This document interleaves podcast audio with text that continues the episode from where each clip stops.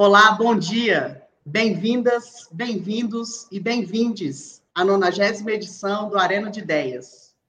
Hoje, 23 de junho, é um dia muito especial e histórico para a Oficina Consultoria de Reputação e Gestão de Relacionamento. É especial porque o Arena de Ideias de hoje é pela primeira vez promovido pelo nosso Comitê de Diversidade e Inclusão, o que o torna também histórico. Nós somos uma consultoria em comunicação que resolveu romper as barreiras do discurso. O Comitê de Diversidade e Inclusão da oficina foi criado em dezembro de 2021 com várias propostas, é, dentre elas, consolidar a inclusão e a equidade como valores da oficina consultoria. E por isso estamos aqui hoje. O Arena de Ideias é o principal canal da empresa com seus públicos foi criado no início de 2020, já recebeu dezenas de especialistas do mundo corporativo para conversar sobre os mais diversos cenários no Brasil e no mundo, antecipando tendências relevantes e trazendo insights sobre comunicação verdadeira e transformadora. Os nossos debates acontecem ao vivo a cada 15 dias, sempre às quintas-feiras, a partir das nove e meia da manhã, nos nossos perfis no YouTube e no LinkedIn. Caso você não consiga acompanhar ou queira indicar esse webinar a algum conhecido, a gravação fica disponível nas nossas redes sociais e também no nosso canal no Spotify. Nessa edição, nós vamos falar sobre políticas públicas e comunicação direcionadas à população LGBTQIAP+. Apesar de as pautas relacionadas a essa parte da população estarem ganhando força e espaço nos debates em esferas sociais, políticas, acadêmicas e outras, ainda há muito chão pela frente. O Brasil é o país que mais mata homossexuais nas Américas, segundo o relatório da Associação Internacional de Lésbicas, Gays, Bissexuais, Transgêneros e Intersexuais, ILGA, divulgado em 2021. A homofobia, apesar de ser criminalizada no Brasil desde 2019, acontece todo dia, nas ruas, nas escolas, nos ambientes privados e nos ambientes públicos também. O que, é que a gente pode fazer para acabar com isso? Meu nome é Raquel Costa, sou gerente de Digital Business na oficina, faço parte do Comitê de Diversidade e Inclusão, sou homossexual e tenho a honra de ter aqui comigo para falar sobre tudo isso e muito mais. Cláudio Nascimento, presidente do Grupo Arco-Íris de Cidadania LGBT+. O deputado distrital Fábio Félix, aqui do DF. Mari Valentim, vice-presidente do Lola Brasil e conselheira do Movimento Livres. E o Tony Reis, presidente da Aliança Nacional LGBTI+, e da Associação Brasileira de Famílias Homotransafetivas. Queria dizer que é uma honra dividir esse espaço com vocês. Obrigada pela presença aqui no nosso Arena de Ideias. Aqueles que nos assistem, participem da conversa pelo chat com comentários e perguntas. Lembramos também que você pode ver a cobertura do Arena nas nossas redes sociais e no blog da Oficina Consultoria. Bom, né, queria já agradecer novamente e desde já a participação de vocês aqui conosco nesse arena. É muito importante para nós ter vocês aqui. E eu queria começar o nosso nosso debate com para falar um pouquinho sobre a parada do orgulho LGBTQIAP+, que teve em São Paulo nesse final de semana, né? A gente teve dois anos aí de pandemia, não foi possível realizar a parada do orgulho, que é a maior parada do orgulho do planeta em São Paulo. E eu queria já chamar a Mari para esse começo, para ela comentar um pouco sobre a importância desse evento. Como é ter um evento como esse no Brasil, principalmente nesse Brasil de hoje, nesse Brasil que vivemos atualmente tão raivoso. Queria que você falasse um pouquinho para a gente, Mari. Raquel, eu primeiro eu queria agradecer o convite né, da Oficina Consultoria, da Rayane, da Alexandra, é, dar um bom dia a todos aqui ao Fábio, ao Cláudio e ao Tony, velhos companheiros aqui de, né, nessa caminhada pela comunidade LGBTQIA+. Eu estava pensando que nessa parada de domingo, agora eu não fui, né? mas eu estive em quase as outras todas, né? E, e é bonito ver que cada ano a adesão é maior, né? As pessoas participam, as pessoas querem esse contato com a diversidade. E, e eu falei que eu falo sempre que, né, como oposição ferrenha ao governo Bolsonaro, eu falo que a entrada dele na política fez também, eu acho que o Fábio divide comigo essa opinião, de uma união maior entre a comunidade. Né? Chegou um reacionário, chegou um extremista, a gente precisa se unir para combater esse reacionarismo, esse extremismo. Né? Aqui mesmo em Brasília, também não teve parada nos últimos dois anos, da próxima vai ser no dia 3.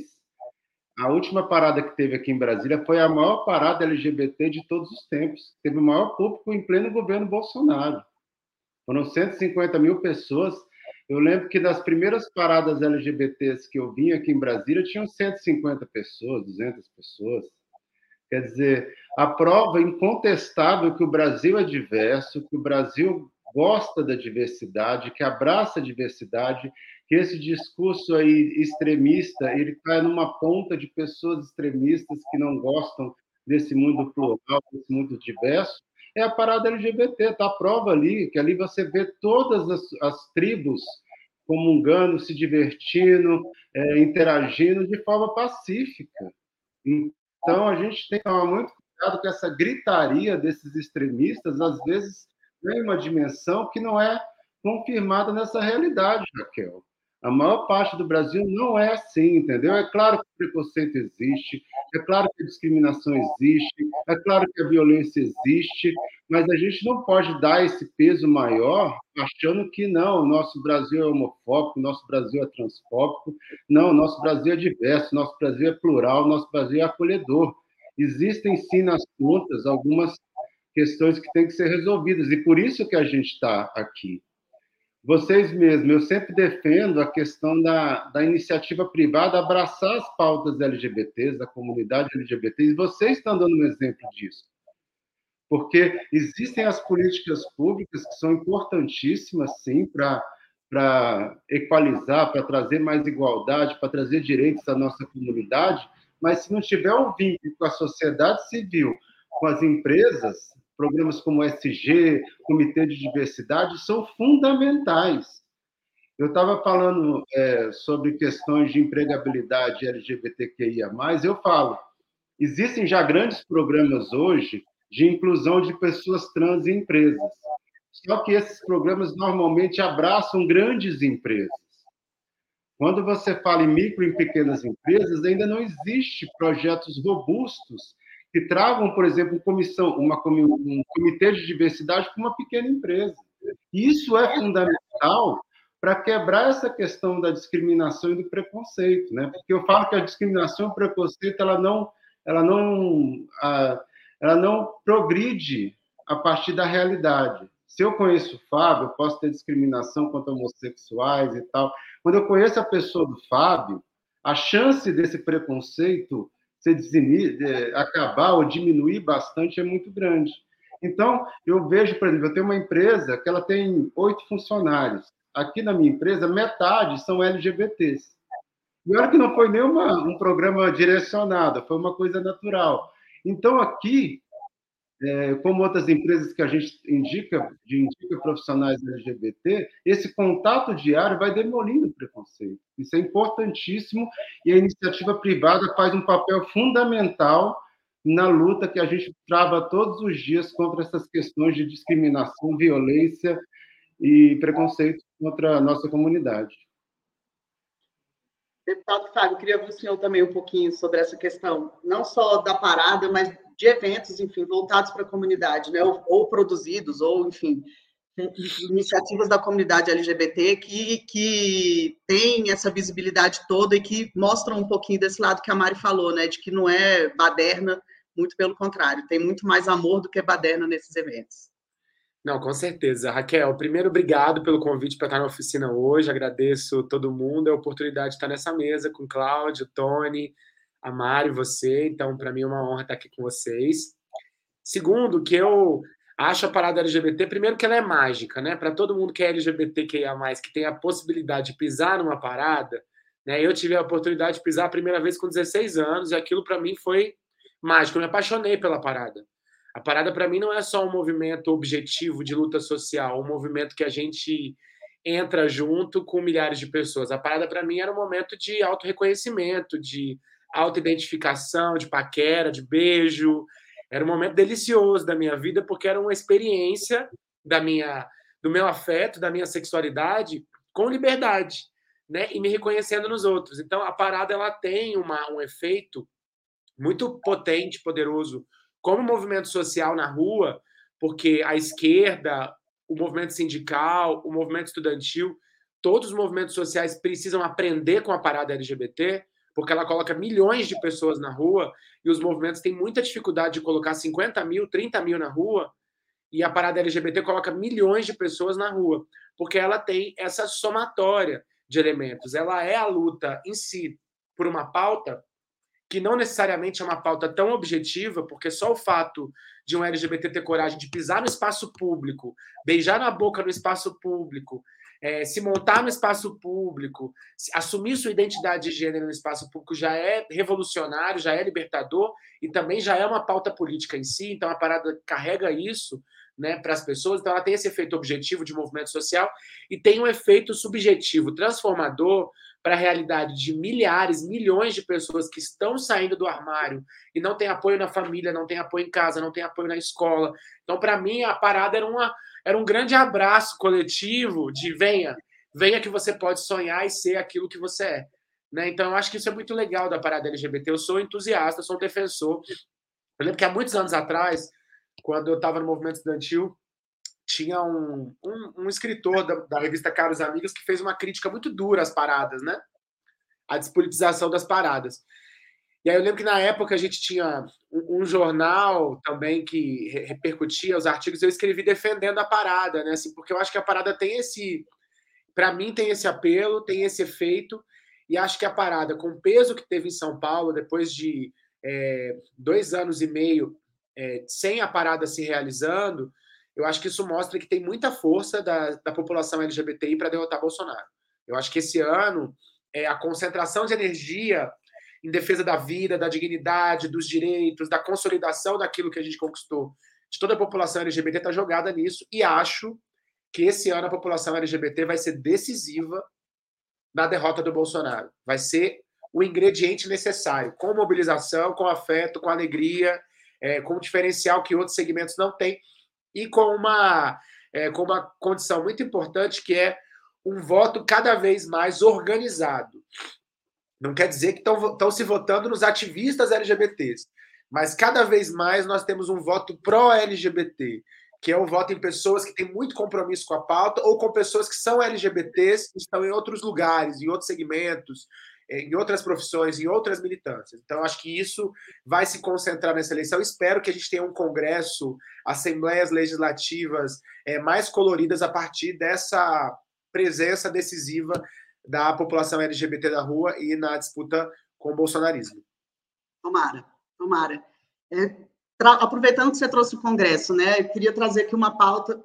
Já, Tony, fica ligado que é com você é, a gente tem no Congresso, infelizmente, pessoas que são totalmente contrárias às políticas públicas e à, e à população LGBTQ e a mais, né? Que é o exemplo do deputado Domingos Salvio, do PL, que apresentou no Congresso uma proposta de emenda constitucional, uma PEC, né? Que revoga as decisões do STF é, em favor da, da comunidade LGBTQIA+, né? A chamada PEC do equilíbrio entre os poderes, coloca em risco todos os direitos que já conquistamos, como os casamentos entre pessoas do mesmo sexo, a equiparação da homofobia ao crime de racismo, a suspensão da proibição de pessoas LGBTQI a mais para a doação de sangue e o direito à mudança de gênero em nome de pessoas trans em cartório. Então, eu queria ouvir o Tony em relação a isso, né? O que que, o que que um projeto, uma proposta de emenda constitucional ou seja, o cara, o deputado parlamentar quer mexer na Constituição para tirar os direitos que foi tão difícil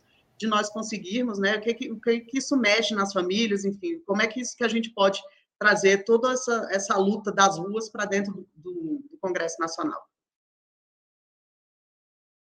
É, primeiro, é, bom dia a todas as pessoas, bom dia, Raquel, parabéns pela iniciativa. Eu estou muito feliz aqui com pessoas que eu admiro muito, meu querido irmão, querido Cláudio Nascimento, é pessoa com quem nós já trabalhamos pelo menos há uns, uns 30 anos juntos, ao querido deputado, atuante, Fábio Félix, uma pessoa que eu admiro muito pela sua gentileza, ele faz tudo com muito amor, mesmo quando ele está nervoso, eu gosto dessa tua energia, Fábio. E a querida Mari, é, trazendo esse ponto de vista. Nós estamos aqui em quatro pessoas, quatro pessoas de, de espectros é, políticos é, diferentes, mas todas convergindo para o mesmo para o mesmo para o mesmo fim, para o mesmo foco, que é termos o respeito às instituições, ao respeito à cidadania e aos direitos humanos. Eu me sinto muito confortável aqui. Primeiro, é um momento de. Sabe aquele momento que a pessoa faz um projeto para se aparecer? Então, eu sugiro, esse deputado, colocar uma melancia no pescoço e andar lá no Congresso, que talvez ele se aparecesse mais. É um projeto natimorto.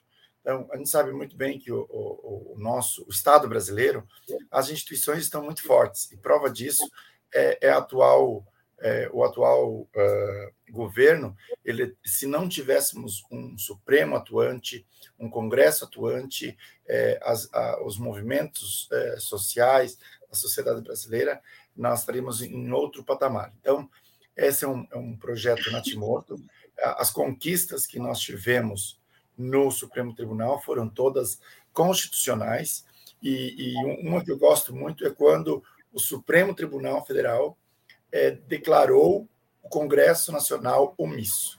Isso, isso para mim foi de todas as, as, as, as, as, decisões, quando é, é, equalizou lá a questão do racismo e a LGBTfobia, enquanto o Congresso não legislar, nós vamos nos servir da lei da, do racismo. Então, isso para mim é muito importante.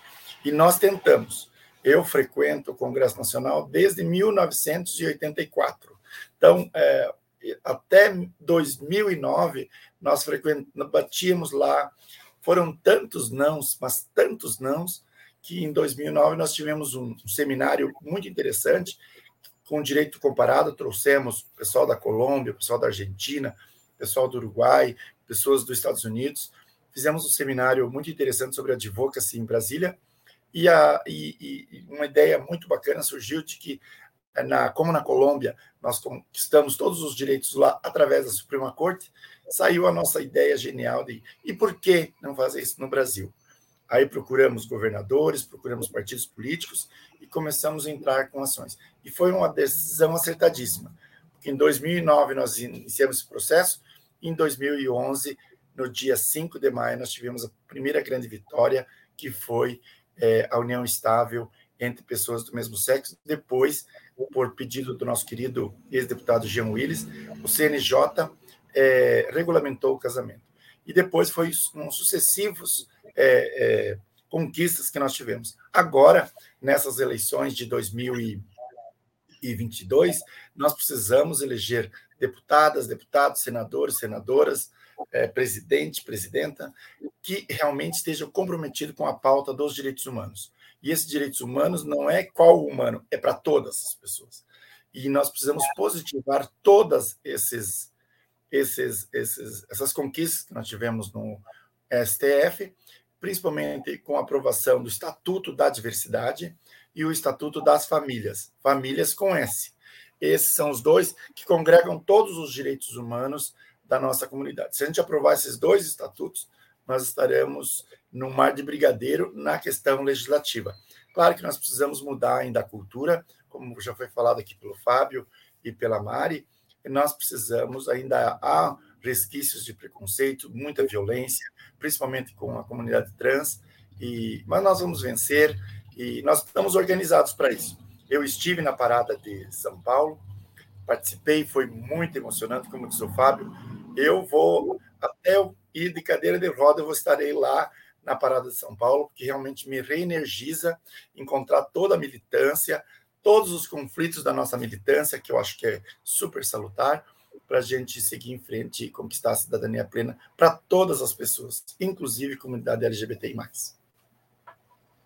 Mário, eu queria que você falasse também um pouquinho sobre esse assunto e trazendo né, um, uma experiência pessoal. Em 2000, nas eleições de 2018, eu estava no TSE, na, na comunicação do TSE, e foi muito emocionante para mim ver é, pessoas trans conseguindo tirar o seu título de eleitor com seu nome social. Né? Foi uma vitória ali naquele ano 2018, mesmo cercado de tanto medo que a gente tinha de quem ia ganhar as eleições, do que do retrocesso que poderia acontecer, que aconteceu. Então, eu queria que você comentasse também um pouquinho dessa, como, como disse o Tony, né? dessa proposta aí para aparecer, mas que pode trazer tanto retrocesso para a nossa comunidade. Eu acho que proposta como dessa, como o Tony falou, das pessoas que querem lacrar em cima da pauta LGBT, mas eu acho que também traz um, um alerta, né?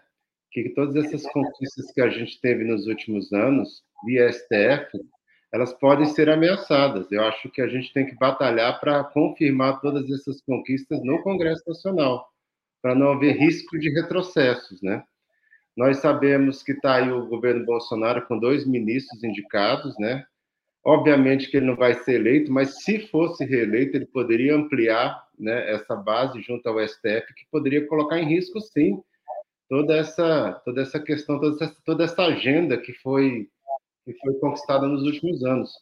Você falou do título, Raquel. Eu consegui mudar meu nome, é, meu registro civil, três dias depois da decisão do STF. Três dias depois. E antes disso, eu tinha mudado o meu título de eleitor, porque era a primeira possibilidade que a gente tinha na época era de fazer essa mudança via, via título de eleitor. É o primeiro documento oficial que você poderia utilizar sem ter que entrar na justiça, porque eu falava que antigamente, para você ser trans, para você viver a sua cidadania, você tinha que ter autorização de um juiz e de um médico. Porque se o juiz não dissesse, ó, oh, você pode mudar o nome, e o médico confirmasse a sua condição trans, você não tinha. Existiam casos, eu vivi muitas amigas, muitos amigos que tiveram esses direitos negados por juízes, por médicos, por laudos. É, eu falo que para quem, como eu, participei, por exemplo, do primeiro grupo, primeiro clube virtual trans do Brasil, criado em 97, eu estava lá, nessa fundação entendeu? A gente criou um clube porque na época era como se fosse quase uma maçonaria, porque as pessoas trans que não tinham coragem de, de externar sua transexualidade, sua transgeneridade, viviam nesse clube para um clube de apoio. O tanto que desse clube saiu a minha amiga Letícia Lanz, que é companheira do Fábio, foi candidata a prefeita pelo PSOL de Curitiba, Desse grupo saiu Marta Rocha, que hoje em dia é candidata a deputada federal em São Paulo. Laerte, a famosa Laerte, estava com a gente nesse clube, entendeu? Então, lá atrás, no século passado, há 20, 20 e poucos anos atrás, a gente tinha que ter uma maçonaria para poder conseguir conquistar, de conseguir entrar em contato com a população trans que, que era muito marginalizada e continua sendo.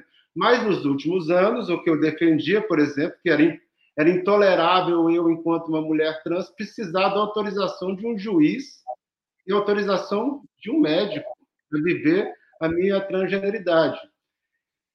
E, para além disso, a OMS retirou o rol de doenças da transexualidade em 2019. Então, são conquistas muito recentes, né? que ainda estão sendo contestadas. Né? Ainda demora um tempo, a partir da hora que acontece uma lei dessa, uma conquista dessa, ela tem que ser consolidada, ela tem que ser normalizada. Eu falo que a, a existência de pessoas trans ainda está passando por esse processo. Outro dia eu estava no Senado, seminário de violência contra as mulheres, eu era a única mulher que participou de uma audiência no Senado Federal todinho. Eu era a única mulher trans. Então, a nossa, eu, na, nossa, na nossa vivência, a nossa existência ainda está sendo normalizada. Eu sou a primeira em muitos espaços. Antigamente eu me orgulhava disso, sabe, Fábio? Eu sou a primeira mulher trans e tal coisa. Hoje em dia eu tenho vergonha. Eu falo assim: olha só como é que estamos. Eu sendo a primeira em tudo. Quer dizer, quando o pessoal fala em baixa representatividade, Raquel, existe baixa representatividade de LGBTs na Câmara, no Senado, baixa representatividade de mulheres, de população negra. Aí eu falo em população trans, de pessoas trans, não é baixa representatividade, é zero representatividade. Zero. Nunca houve uma pessoa trans no Congresso Nacional, em toda a história. Entendeu? Isso nunca aconteceu. Então, eu brinco sempre que nessa escadinha de busca de cidadania, de busca de direito, de busca de, cidadania, de, de, de viver uma vida plena, a população trans está lá no comecinho da escada, está subindo isso e está conquistando isso. Então, é, o Congresso Nacional é importantíssimo para a gente confirmar isso tudo. E as empresas como Oficina Consultoria, eu vejo muitas empresas abertas à diversidade, fazendo comissões de, de diversidade e inclusão, são fundamentais, porque se não tiver essa participação da iniciativa privada, da comunidade civil, apenas as conquistas via política pública, via congresso, via assembleias, elas não dão conta disso tudo sozinho. Tem que ter esse envolvimento, sim. Eu falo sempre, eu falo muito do mercado privado, porque é uma área que eu atuo muito, e falo, não, hoje em dia, quando eu falo com alguma empresa, com alguma empresa que quer criar um, um comitê de diversidade e inclusão, eu digo para eles, a questão da diversidade, ela traz é, visões diferentes de uma questão, visões diferentes de mundo e aumenta a lucratividade. Já existem estudos que a participação de mulheres, a participação da diversidade, de comunidade LGBT, traz lucro para as empresas, traz protagonismo, traz um ambiente diverso, mais inclusivo. Então, estrategicamente, uma empresa, além da questão inclusiva, é importante que esteja dentro da diversidade. Então, a gente, eu falo que eu não quero ficar com, com pires na mão numa empresa, Fábio, dizendo, ah, contrate pessoas trans, porque isso é inclusivo, com pires na mão. Não, contrate pessoas trans, que tem um monte de gente talentosa, inteligente, que pode estar atuando dentro da sua empresa. Muitas pessoas trans, amigas minhas, às vezes foram para o exterior. Tem uma amiga, uma grande amiga minha, Daniela Andrade, que é uma ativista muito conhecida no Brasil, e hoje está no Canadá. Hoje está no Canadá porque não encontrou espaço para atuar, para desenvolver todo o seu potencial. Então, eu acho que tem que ter tem isso mesmo. Esse movimento nosso dentro da política, movimento de, dentro dos movimentos sociais, o movimento dentro da sociedade civil do, e da, das empresas, do livre mercado, e todas essas questões têm que estar colocadas à mesa para a gente avançar sobre essa pauta aí, entendeu? Para avançar, avançar sobre a pauta LGBTQIA+.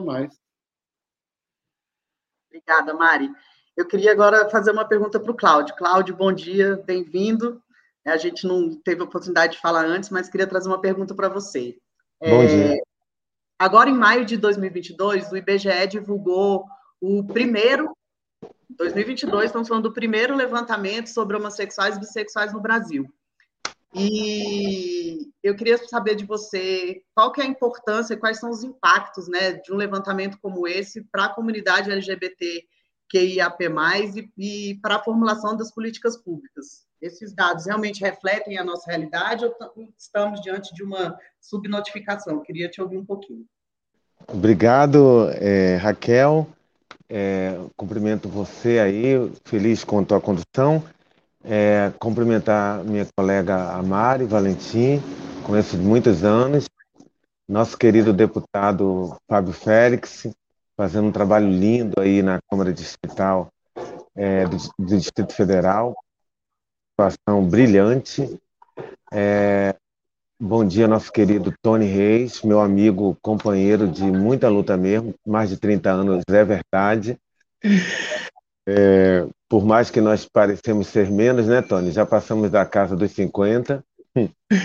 Dizer o seguinte: é, primeiro que a, a, o estudo que, que foi feito e que foi lançado agora em maio pelo IBGE nos ambientes de saúde, que pela primeira vez captou informações específicas quanto à orientação sexual né, de pessoas, e aí apareceu dado a população LGBTI, em primeiro momento é importante reconhecer que é um fato é, é relevante para a, a política pública LGBT brasileira, porque até hoje nós vivenciamos ainda um apagão dos dados oficiais é, quando se trata da população LGBTI.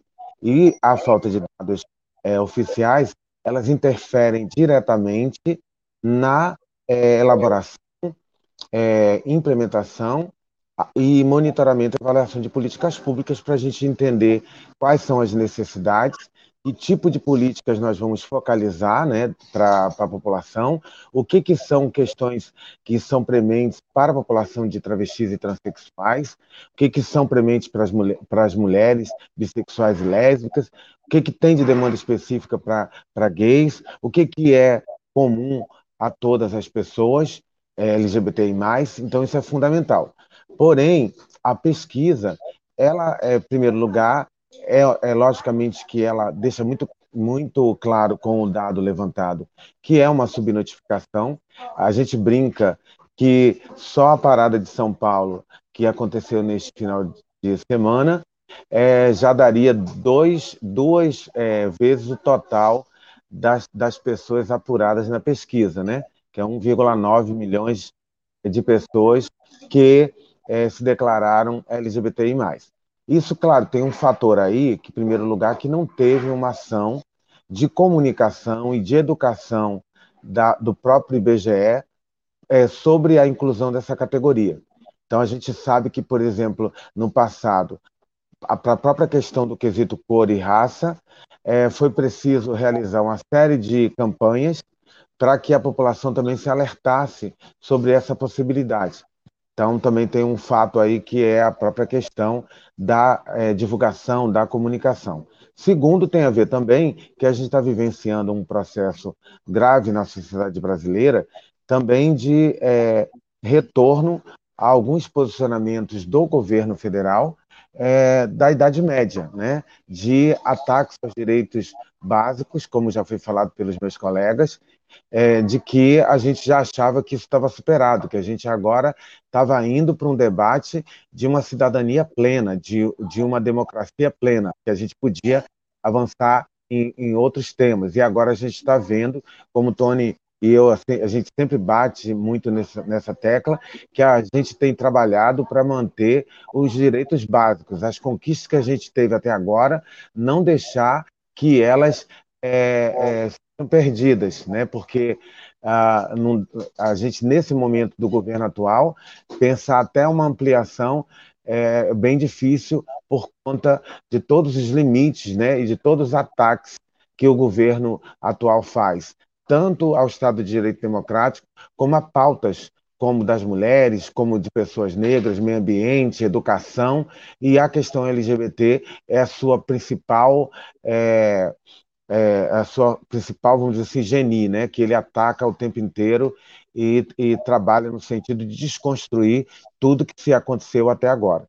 Então, é, nesse momento, a gente diz que foi importante a Seno a, a, essa pesquisa no ambiente de saúde, mas ela excluiu a identidade de gênero, então nós não temos dados específicos sobre travestis e transexuais no campo da saúde, então já é um, um, um grande um problema, porque exclui uma população que tem demandas muito específicas no campo da saúde, e a gente acredita que é fundamental que o IBGE avance muito mais além do que essa pesquisa, que é incluir a população LGBTI+, no censo. Inclusive, a gente teve uma vitória importante, que foi o posicionamento da Justiça do Acre, que cobrou e que é, obriga o IBGE a incluir as questões envolvendo identidade de gênero e orientação sexual.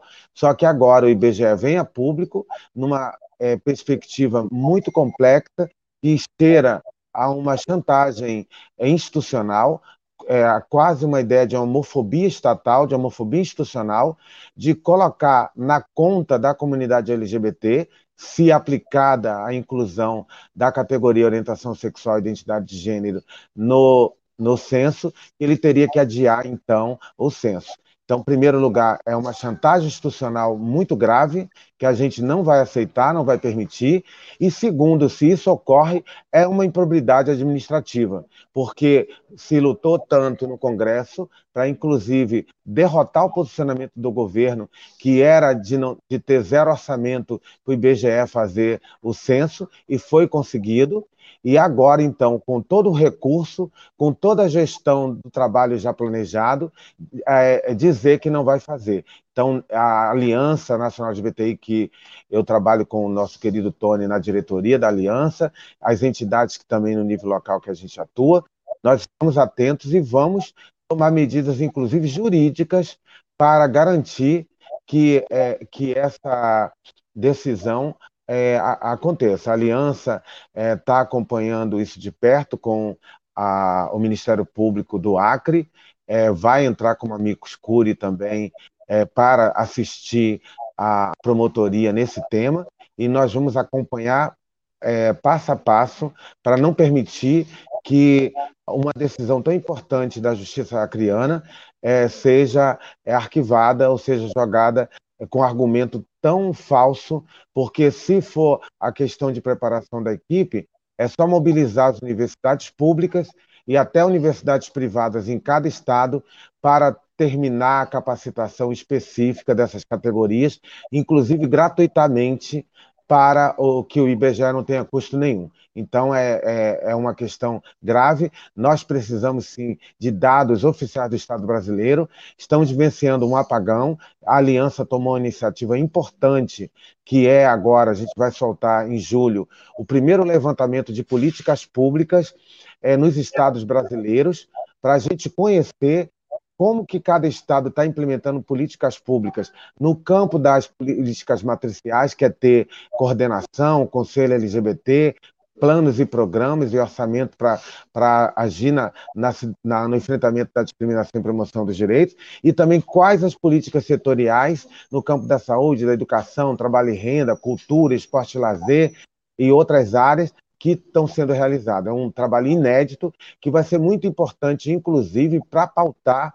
o processo eleitoral, tanto do ponto de vista institucional, é, quanto do ponto de vista também político, para que a militância localmente possa também se armar de dados técnicos para também cobrar é, de cada candidato, de cada candidatura, compromisso nesse sentido, e aí a Aliança Nacional, junto com a pesquisa, é, já lançou agora também, é, no domingo, no dia da parada do orgulho LGBT, a carta compromisso para a promoção da cidadania LGBT, que tem uma plataforma específica para cada é, cargo é, que está é, concorrendo, que vai concorrer às eleições agora, para deputado estadual, federal, senador, governadora, governador e presidente, presidente. Então, acho que são passos assim, como já foi falado pelos companheiros, companheira, e, e, e agora que eu estou trazendo, que é importante para a gente gerar uma ação forte na política pública e uma visibilização e comunicação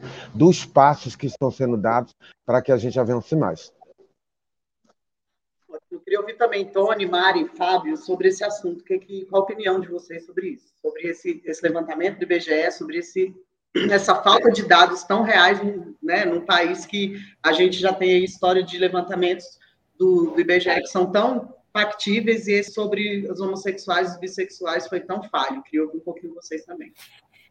Esta luta, Raquel e todos, foi nós. Eu lembro que em 2000, em novembro de 2000 e, e 2000, ano 2000, nós é, fizemos o primeiro ofício ao IBGE. Então, o argumento que o IBGE está usando hoje, é, porque nós estamos falando com a instituição IBGE, é uma instituição de Estado.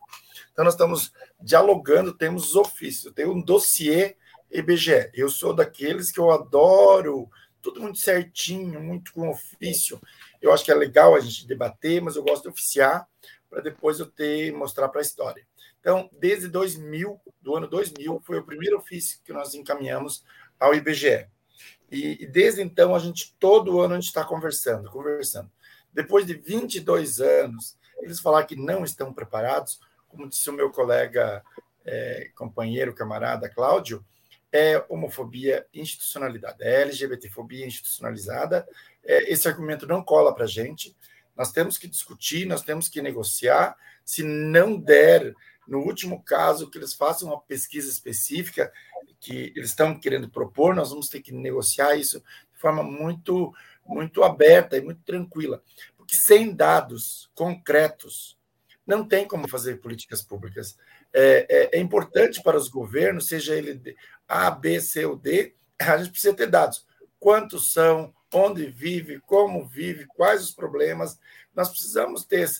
Foi assim para a conquista dos direitos das mulheres, foi assim para a conquista do, dos povos indígenas, que inclusive estão sendo muito atacados, a questão das pessoas afrodescendentes, nós precisamos ter dados. E esses dados, hoje nós temos dados das várias redes, têm seus dados sobre assassinatos, dados sobre discriminação, mas nós precisamos de um dado oficial. O Estado brasileiro, e o Estado é para servir a toda a população. Nós precisamos que o Estado reconheça, olha, tem tantas pessoas, precisam disso, precisam disso, nós já sabemos. Aí a gente faz, chega lá, faz os discursos, fazemos dossiês, fazemos, mas sempre tem, não, mas não é bem assim, então tem o contraditório. Então o que nós precisamos é dados oficiais e o IBGE é a instituição que está fazendo. Nesse sentido, corroboro com o que o Cláudio está comentando, de que nós vamos ter que entrar de corpo e alma na campanha, sabe? É, não importa o partido, não importa a, a, a, frente, nós temos é que ter pessoas é, aliadas e pessoas, é, representatividade, sim, importa. Nós precisamos eleger. Eu tenho um sonho que nós é, tenhamos, pelo menos, tenha 100%, aumento de 100% a nossa bancada no Congresso Nacional. Hoje nós temos quatro pessoas LGBTI+, nós queremos ter pelo menos 8 a 10 pessoas eleitas e há uma possibilidade de a gente chegar até 15. Então isso é muito importante, eu quero ver, eu quero ver pelo menos duas trans lá batendo cabelo é, intelectualmente, de falar aqui, meu amigo, vai ter trans. Aqui também é um espaço do povo e nós somos povo. Então, é, vamos ter gays, vamos ter lésbicas, e a gente vai precisar fazer uma grande frente ampla para a gente recuperar esses quatro anos, pessoal, que foi de atraso. Eu estive agora em Copenhague, é, num congresso de direitos humanos, também estive nos Estados Unidos por um mês. A, a, a imagem nossa, do nosso país, as pessoas me abraçavam com pena de mim, falavam, nossa, como que estão conseguindo sobreviver? Se a gente conseguiu, vamos conseguir sobreviver mais esses 100 dias aí, é, é, e nós vai passar. Essa tormenta vai passar, esse des, é, é, um, é uma coisa desequilibrada, é uma, algo é que nós vamos estudar isso na história, falar como a gente conseguiu sobreviver numa situação como essa. Então, é, mas eu tenho esperança que a gente possa mudar todo esse perfil e 2023 a gente comece de forma legal, que a gente possa, inclusive, ter diálogo com todos os ministérios, com a própria presidência, que a gente possa interferir, possa dialogar e, e, e exigir é, políticas públicas para a nossa comunidade. Gente, vamos lá, tá bombando de pergunta aqui no nosso, no nosso chat. queria trazer a pergunta Primeira pergunta da Rayane Paulo. A Rayane é nossa colega na oficina, também é parte do comitê de inclusão, e ela traz é, esse questionamento, né, de que as falas e a atuação de todas as entidades e associações demonstram a importância de articulação política para a garantia de direitos para a comunidade LGBTQIAP+. Nesse cenário, como que a comunicação pode ser mais atuante? Fábio, quer começar? Posso começar. Eu acho que a comunicação eu não tenho formação na área, né? Eu sou assistente social, mas eu gosto de me meter muito em comunicação. Sempre me meti muito. Quando você é candidato e você exerce um papel parlamentar também, né? Esse papel é, de figura política, você acaba sendo um comunicador também, né? Em, em vários aspectos, temos que se comunicar com muita gente, assim. E eu acho que nós temos um desafio aí muito grande, que eu vou usar dizer que é mediar duas, duas categorias na nossa comunicação é, fazer uma comunicação direcionada sempre ao público LGBT, para mim, tem sido algo insuficiente.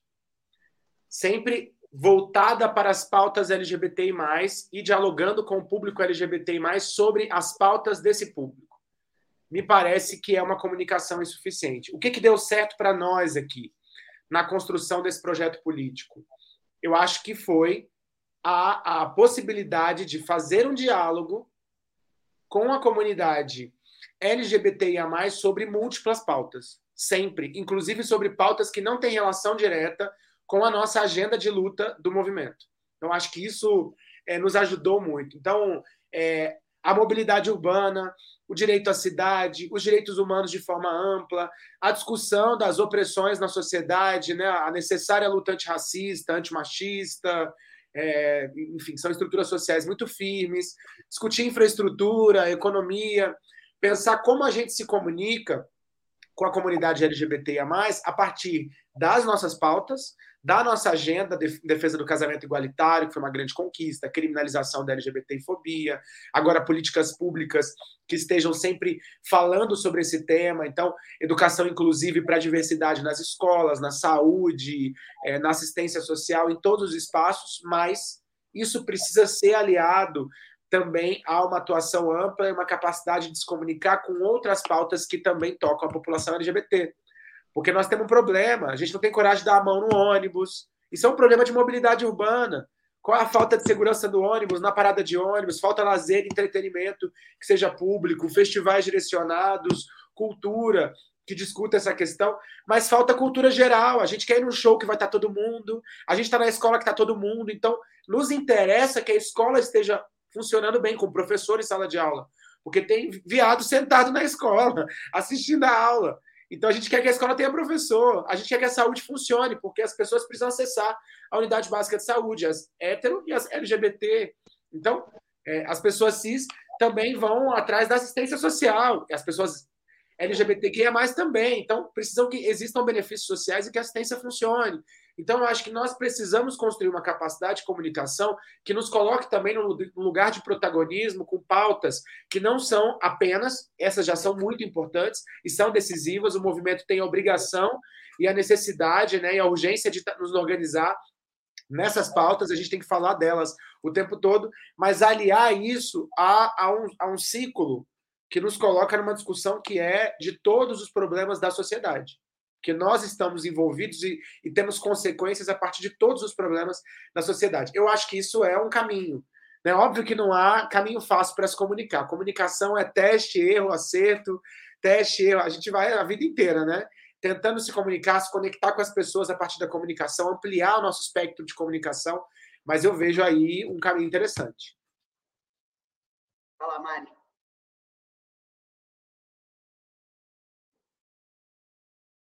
Acho que está fechado seu microfone. Vocês podem abrir aí? Está aberto agora? Agora foi. Agora foi. Complementando o que o Fábio falou, realmente, né, não ficar restrito à, à pauta LGBTQIA+, e eu, fazendo um gancho com o que o Tony disse do governo Bolsonaro, que a gente está vendo essa pandemia de política, né, de, esse problema todo que a gente está vendo no governo, eu quero trazer um dado bem interessante. 30% dos, dos LGBTs votaram em Bolsonaro em 2018. Quer dizer, votaram num, numa pessoa abertamente homofóbica, abertamente racista, abertamente transfóbica. Então, a gente teria que olhar para esse dado e pensar por que, que isso aconteceu. Eu acho que uma das, das, das pistas que eu vejo é que existem pessoas que são LGBTs e que elas não estão em determinado campo político, no caso da esquerda. Eu acho que pessoas LGBTs, elas têm todos os aspectos políticos. E eu acho que deve ser, nós, enquanto comunidade, devemos abraçar esses diversos espectros, porque direitos humanos, na minha opinião, estão acima de ideologias políticas. Então, eu acho que tem que ter um diálogo entre todo o espectro político para dizer: não, existem LGBTs de esquerda, de direita, de centro, e está tudo bem. Essas pessoas têm que ter o espaço dela garantido, o espaço dela respeitado. Eu falo sempre que, por exemplo, eu não estou no PSOL, ideologicamente é, nós somos adversários, mas eu tenho uma, uma, uma, Eu abraço muito toda essa questão dos direitos humanos que o PSOL defende. A Isa Pena, quando foi atacada lá em São Paulo, ela foi atacada por um deputado do meu partido, Cidadania. E nós, dentro do Cidadania, exigimos a expulsão do, desse deputado. Quer dizer, não, não agimos de forma corporativista. A gente foi, ela foi assediada, demos o apoio à Isa Pena, e ele foi, né, na verdade, não foi expulso do partido, não foi caçado, infelizmente. Então, acho que nós da comunidade LGBT temos que ter esse cuidado de dizer, ó, existe uma pessoa ali, não tem aquela coisa da crítica à pessoa que é gay de direita, que é trans de direita. Eu acho isso muito perigoso, porque você acaba afastando as pessoas. Talvez aquele gay, aquela lésbica, aquela trans que votou no Bolsonaro, se ela tivesse uma opção democrática, se ela se reconhecesse num partido de direita ou de centro democrático, ela não teria feito essa escolha.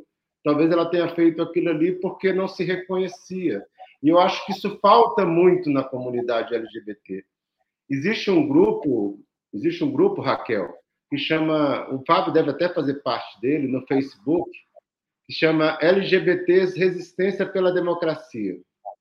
É um grupo de mais de 300 mil pessoas. Eu estou pré-candidata a deputada federal pelo DF. Eu fiz uma publicação nesse grupo, um grupo que se chama LGBT Resistência pela Democracia. Eu tive a minha, a minha publicação recusada.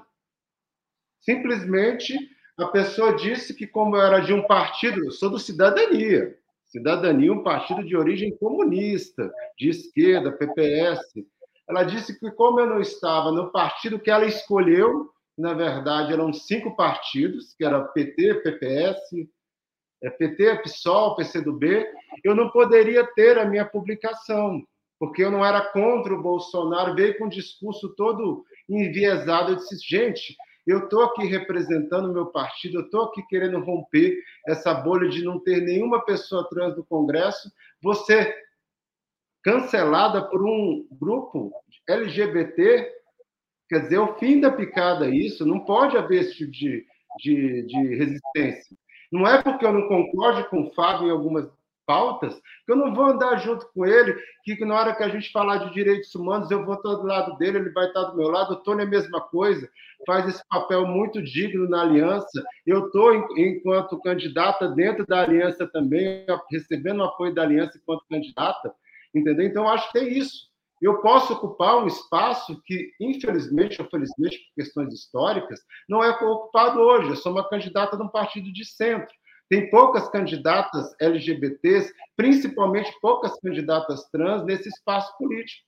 E é um espaço que é bom ser ocupado, é bom ser também é, trazido para a pauta, para a comunidade, para dizer: ó, existem outras possibilidades. Você pode estar num partido de centro, de esquerda ou de direita. A comunidade trans, eu sou uma pessoa trans, mas eu sou uma pessoa plural, individual também. Eu, eu tenho, eu tenho, eu sou, eu sou eu tenho um filho, eu tenho mãe, eu sou flamenguista, eu sou brasiliense, eu sou arquiteta, eu sou urbanista, quer dizer, eu sou uma pessoa plural. E essa pluralidade deve ser respeitada. Eu digo sempre que ser trans, o meu sonho, é que no futuro seja apenas uma característica minha, não seja um diferencial que me faça sofrer preconceito, não seja um diferencial que faça sofrer discriminação ou violência. Essa nossa minha luta, que normalize. Eu falo sempre lá, o Tony, que é da, da mais o Cláudio, que é de uma época anterior, eu lembro que no começo dos anos 90, tinha a história do, ah, eu tenho um amigo gay. As pessoas se orgulhavam disso, usavam isso como chaveirinho e tal. Hoje em dia, felizmente, eu não vejo mais esse movimento. Ninguém fala que o Tony é o amigo gay dele. O Cláudio é o amigo gay. Agora existe ainda amiga trans. Ah, eu tenho uma amiga trans. Ah, a Mari, a Mari é minha amiga trans. Não é a Mari Valentim, arquiteta, urbanista, não. É a Mari, é a amiga trans. Por quê? Porque ainda não está normalizada nossa presença em espaços públicos, não está normalizada nossa presença no Congresso, como eu te falei. Eu chego no Congresso, eu moro em Brasília. Quem que eu encontro lá? Ninguém. Entendeu? Ainda está lá todo esse espaço a ser ocupado, né? E eu faço esse convite, o, o, o Tony faz isso muito bem da aliança, né? de trazer essa diversidade política para dentro dos espaços públicos. É, ainda eu concordo com você, inclusive, bom saber que você é pré-candidato, meu voto é seu. É, mas ainda sobre comunicação e essa dificuldade que a gente tem de falar até com o nosso próprios próprio grupo, né? Enfim, no começo do ano houve uma campanha pesado para a juventude tirar o título de eleitor, né? Inclusive com, com adesão de personalidades, Anitta entrou, Mark Ruffalo, que é um ator americano, tem nada a ver, teoricamente, com as eleições do Brasil, mas preza pelo Brasil, entrou, enfim. E aí o Elcio traz essa pergunta, né, de como que o movimento, como que nós conseguiríamos dialogar com esses jovens, né? Porque são raros os projetos e é difícil encontrar modelos de como realizar, quais as linguagens que podem ser usadas na nossa comunicação para os jovens, obviamente, que ou estão se descobrindo ou já são LGBT, mas também para a juventude como um todo. Como é que a gente mostra a importância dessa inclusão, dessa representatividade para essa, essa galera que vai votar agora pela primeira vez? Quem quer começar? Perguntinha fácil. Aí. Eu posso. Eu Vamos posso. É, eu só queria fazer um gancho dessa com a anterior, porque ah. o querido Félix e a Mari falaram, e eu gostei muito, só quero complementar. Primeiro, assim, falar de comunicação né, é um termo muito amplo, porque ela vai desde pensar mesmo as ferramentas objetivas né, de comunicação que seria no campo jornalístico, no campo é, da, da, da, das campanhas e tal, até mesmo pensar também as estratégias que cada instituição utiliza né, para, é, de fato, garantir a cidadania dessas pessoas. Eu fiquei pensando aqui, por exemplo, a, a questão dos partidos políticos é um tema muito sério ainda, porque uh, a maioria deles, quando chega no processo eleitoral, o Félix sabe da disputa que é, é para acessar um tempo de televisão. Então, mesmo, mesmo é, nos partidos mais progressistas, quando vai se debater o espaço para falar na televisão, toda a discussão de cidadania, de igualdade, tá, tá, tá, muitas das vezes é colocada em segundo plano para responder a um interesse político do partido naquele momento. Então, vocês vejam aí que uma discussão de um princípio tem que, né, até mesmo os partidos progressistas, defender a pauta de direitos humanos e cidadania, em dado momento ele vai deixar de priorizar isso para priorizar outro, outro desejo do partido. Então, mostra uma contradição ainda também desse debate. A própria questão também, quando a gente vai pensar a produção de campanhas, eh, seja de partidos, de empresas, de qualquer outro lugar, que não também ou não tem profissionais envolvidos é, da comunidade na produção desses conteúdos, ou não tem pessoas capacitadas é, no tema de gênero, sexualidade, para produzir esses conteúdos. E acaba, então, às vezes, dando, com, com é, dando um furo imenso. Não sei se vocês lembram a situação da Coca-Cola há três anos, quatro anos atrás, quando ela achou que estava arrasando no Brasil, quando ela lançou o Comitê da Diversidade, que não tinha diversidade, né? Não, é, tinha poucas mulheres, é, só tinha brancos, é, não tinha uma trans, não tinha é, é, é, lésbica, só tinha um gay no meio. Então, isso também é comunicação, porque a, empresa se preocupar também, os órgãos também, de como que ela compõe aquele espaço de consulta, de construção, para que, de fato, também, na hora de produzir uma comunicação, na hora de produzir um, um, uma ação de cidadania, de fato, também ter a própria é, construção disso, feita também coletivamente com os públicos interessados. Então, são debates. A questão com a juventude, e seria o mesmo também com LGBT e com a população negra e com mulheres, produzir comunicação nessas áreas sem chamar essas eh, áreas para conversar, é, vai fazer besteira. É, e eu estou sendo bem educado para não dizer outras coisas, né? Vai fazer lixo, porque é, no mínimo, na própria metodologia, o Tony, aí uma pessoa experiente nisso, também aqui no Rio, é, quando a gente vai fazer campanhas, é preciso fazer grupos focais, chamar a comunidade para construir. O ideal é que a própria comunidade já esteja inserida profissionalmente já na produção. Mas quando não está, então é, criem grupos focais para ouvir a comunidade, depois que produziu uma primeira proposta, volta de novo para esse grupo focal para tentar entender é, se aquilo está refletindo ou não é, né, a, a é, um, uma proximidade com, com a comunidade. A questão também, ainda, nós temos, é, um, nós temos ainda refém na comunicação das empresas as datas históricas, o calendário do, da, do dia 17 de maio, do 28 de junho, do dia da visibilidade lésbica, muito menos da visibilidade lésbica, da visibilidade trans também muito menos, mas ainda preso às datas históricas.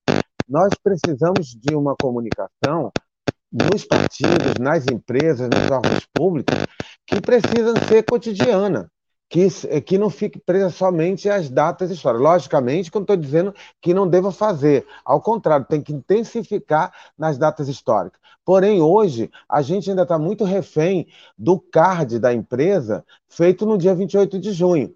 E no dia seguinte, muda tudo e volta para uma comunicação hetero-cis normativa. Então, nós precisamos de uma comunicação continuada que de fato construa uma comunicação diversa e plural ao longo do, do de todo o, o tempo. É, tem também outras maneiras de comunicação, por exemplo, como a gente está fazendo com o Voto com Orgulho, que é o programa nosso da Aliança, que a gente está é, é, é, buscando quem são as candidatas e candidatos no Brasil LGBT para fazer também essas pessoas se, se conhecerem, trocar experiência, poder se ajudar, isso também é uma ação importante em comunicação. A parte da transparência, a, a Aliança teve uma experiência agora com a parte do programa Atena, que deixou a gente preocupado, que de 27 unidades federativas do Estado brasileiro, a gente colocou durante dois meses e meio é, um conjunto de perguntas para levantar as políticas públicas é, nos, no, nas unidades federativas do Brasil. E apenas 15 responderam dentro do processo da LAI. Outros é, 12 não responderam. Isso significa dizer que também a gente ainda tem uma dificuldade muito grande do nosso tema também ser tratado com a, a com a seriedade com o cuidado, com a institucionalidade que deve ser. Por que não responder ao processo administrativo através da lei de acesso à informação que fizemos? E não se informam. Então, também tem ainda desafios no campo comunicativo, institucional, é, comunitário. No comunitário também, como que a gente também faz a comunicação específica de cada área, mas como também a gente constrói, como Mari e como é, é, o o Félix falou, uma comunicação também que consiga mostrar uma unidade nas ações, uma unidade nas diferenças, mas uma unidade. Porque também, em dado momento, a gente pode apare aparecer fragmentado, isso não é bom. Então, esse é um desafio que a Aliança tem trabalhado muito nesse sentido. A gente é uma organização pluripartidária, é, defende que é importante ter é, a LGBTIs em todas as colorações, não fascista, né, claro, mas em todas as colorações, inclusive na direita liberal, para que a gente possa também fazer a disputa política pelos direitos da comunidade. Gente, é, infelizmente a gente chegou no nosso horário, queria né, continuar conversando aqui. Inclusive, queria dar uma dica aí para a produção. Vamos fazer um arena sobre representatividade e eleições.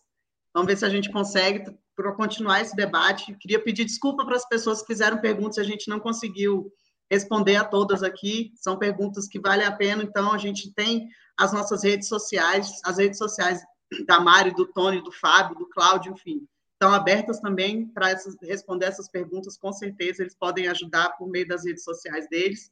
E eu não sei explicar para vocês o tamanho da honra que é para mim estar é, tá aqui, ter estado aqui com vocês nessa manhã, ter feito esse areno, trocar essa.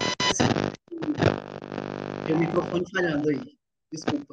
Ter trocado esse, esse, essa bola com vocês. Então, queria agradecer muito a cada um de vocês, ao deputado Fábio, a Mari, ao Tony, ao Cláudio, por estarem aqui conosco. Espero que a gente consiga fazer outros eventos tão importantes quanto esse, não só aqui no Arena, enfim, mas que as outras empresas também, caso estejam nos assistindo, que elas produzam eventos como esse, porque é importante a gente falar sobre inclusão, é importante a gente falar sobre diversidade, sobre representatividade. Então, muito obrigada. Queria agradecer a cada membro do nosso Comitê de Diversidade e Inclusão pelo trabalho, pelo suporte. Eu ia citar o nome de todo mundo aqui, não vai dar tempo. Agradecer as pessoas que nos assistiram, que perguntaram, que, que divulgaram, enfim. Muito obrigada, que vocês tenham um ótimo final de semana. E agora a gente vai passar o vídeo institucional da oficina, lembrando que no dia 7 de julho, no dia 7 de julho, teremos a nossa próxima edição do Arena. Espero encontrar com todos vocês lá. Muito obrigada novamente. Bom dia.